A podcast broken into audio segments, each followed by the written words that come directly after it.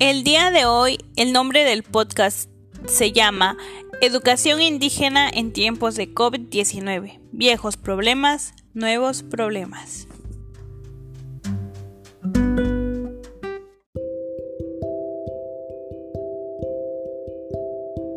Como bien sabemos, las zonas rurales, las zonas indígenas, son las zonas que tienen más problemas en recibir las clases en líneas, y más en estos momentos con el COVID.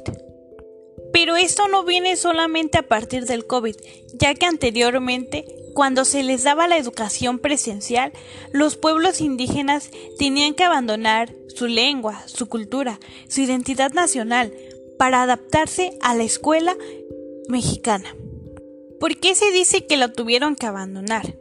Lo tuvieron que abandonar porque no hay maestros que hablen su lengua, que entiendan su cultura, y de esta manera poco a poco se va perdiendo ese patrimonio cultural que tenemos y que enriquece al pueblo mexicano.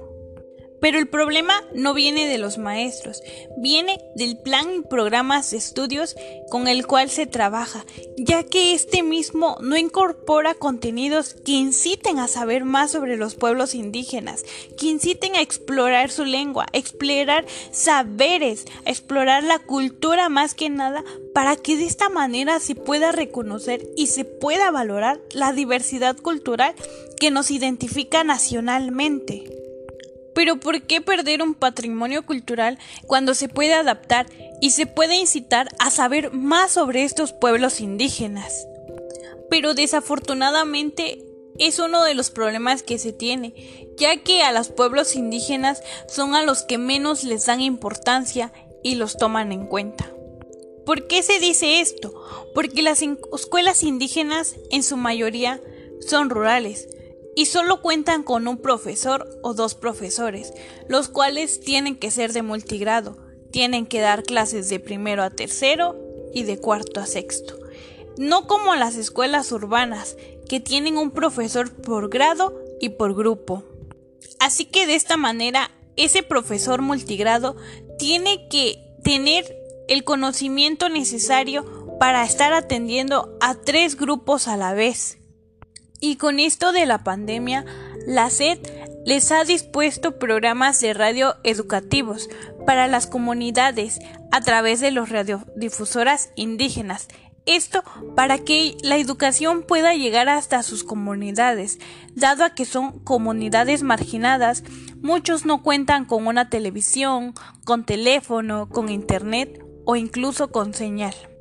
Una tarea que se les debe de valorar muchísimo a los profesores indígenas es de que ellos mismos han implementado maneras, estrategias en las que puedan estar en contacto con sus alumnos y no dejarlos de todo abandonados, ya que llevan a sus casas guías, cuadernillos elaborados para que ellos puedan realizar las tareas que necesitan realizar o los contenidos que abordarían si estuvieran en clases presenciales y de esta manera están ayudando a los niños a seguir estudiando a pesar de esa brecha que se pone entre la educación y entre la pandemia.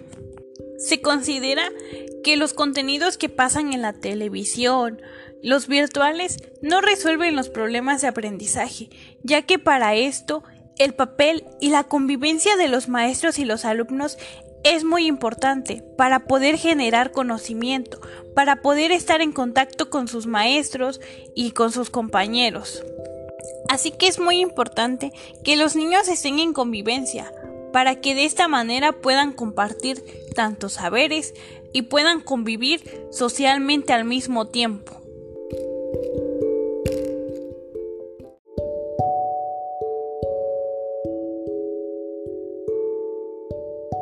Y de esta manera se termina este podcast. Espero y les haya gustado. Saludos.